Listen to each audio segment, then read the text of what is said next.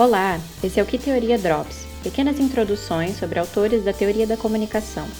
No episódio de hoje, O que quer e o que pode essa língua, falaremos do livro Curso de Linguística Geral, um compilado de palestras e aulas dadas por Ferdinand de Saussure entre 1906 e 1911, organizado por seus alunos.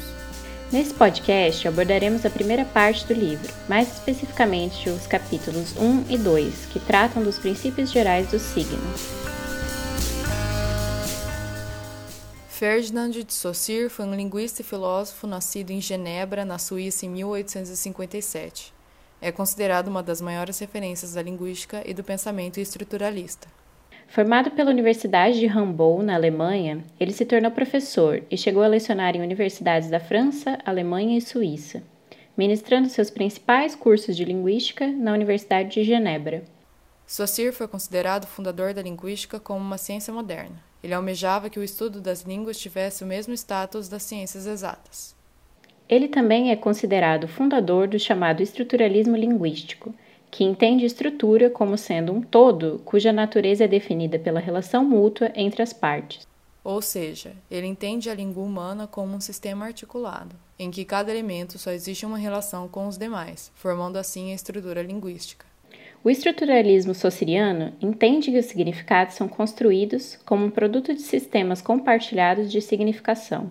Sendo assim, a língua nada mais é que um sistema de signos cujos significados são construídos socialmente. Esse é o princípio da semiologia de Saussure.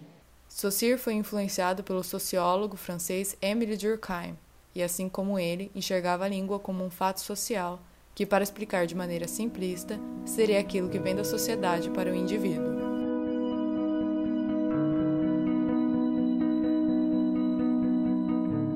O texto é bem objetivo, apresenta ideias básicas para o entendimento da linguística, entretanto é bem complexo por causa da linguagem um pouco desatualizada, por conta do contexto em que foi traduzido e pelos exemplos em línguas como o francês, que acabam ficando um pouco distantes do nosso português.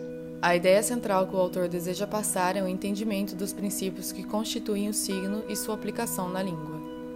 De acordo com Saussure, o signo é a associação entre um significante e um significado, sendo o significante uma impressão psíquica que temos de um som, aquilo do signo que experienciamos com nossos sentidos. Já o significado é um conceito mental daquele objeto, é algo compartilhado por todos os membros de uma cultura que falam a mesma língua. Por exemplo, podemos falar que, para alguém que fala português, as quatro marcas GATO servem como significante, que evocam a imagem de um gato. Por conta de seu caráter auditivo, esse significante repousa sobre a característica linear do tempo, ou seja, sempre experienciamos ele numa dimensão linear, numa extensão. De acordo com Saussure, essa associação entre significante e significado é arbitrária. Não há nada, por exemplo, que ligue um gato às letras G, A, T, O, e também por isso cada língua tem um nome diferente para as coisas. Esses dois princípios, o da arbitrariedade do signo e da linearidade do significante, estruturam toda a língua e dão características aparentemente contraditórias ao signo, de mutabilidade e imutabilidade. O signo para Saussure é algo mutável, pois acompanha o tempo e é passivo de mudança de acordo com os diferentes contextos sociais, mas ao mesmo tempo não é algo que se muda de propósito e nem individualmente. A língua está sustentada pela massa social e pelo tempo contínuo e depende desses dois fatores para se transformar.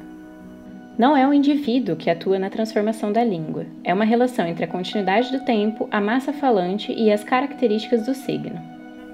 Para apresentar esses princípios do signo, o texto apresenta diversos exemplos do francês, inglês, latim e alemão. É feita também uma comparação dos signos linguísticos com outros signos, como por exemplo os signos marítimos e o símbolo da justiça. Para explicar o funcionamento da língua, o texto elenca outras instituições que também são estruturas sociais, assim como a língua, traçando um paralelo entre a imutabilidade das instituições e da linguagem. Podemos contrapor as ideias de Saussure com as do linguista Charles Sanders Peirce, que também terá um episódio aqui no Que Teoria Drops. Os dois autores tinham uma visão diferente da linguagem no tocante ao objeto de estudo da linguística. Na semiótica de Peirce, o interesse era entender a funcionalidade e aplicabilidade dos seus conceitos semióticos de maneira universal e abranger o estudo dos signos para todas as formas de comunicação. Peirce também introduz o conceito do interpretante para formar sua tríade de significação, dando a noção de que o indivíduo também participa da equação. Já Saussure dá destaque para a função social do signo e procura entender a aplicabilidade do signo na vida em sociedade. Seu estudo focava na linguística como objeto. Em um breve resumo, é isso que Saussure aborda. Para maior aprofundamento no assunto, recomendamos a leitura completa do livro Curso de Linguística Geral. Hoje ficamos por aqui. Esse episódio foi produzido para a disciplina de Teorias da Comunicação do curso de Comunicação e Multimeios da UEM. O roteiro foi desenvolvido pelas alunas Alice Loureiro, Heloísa Brosso, Milena Massaf, a narração foi de Alice Loureiro e Heloísa Brosso e a edição foi feita por Heloísa Brosso e Gustavo Ferreira.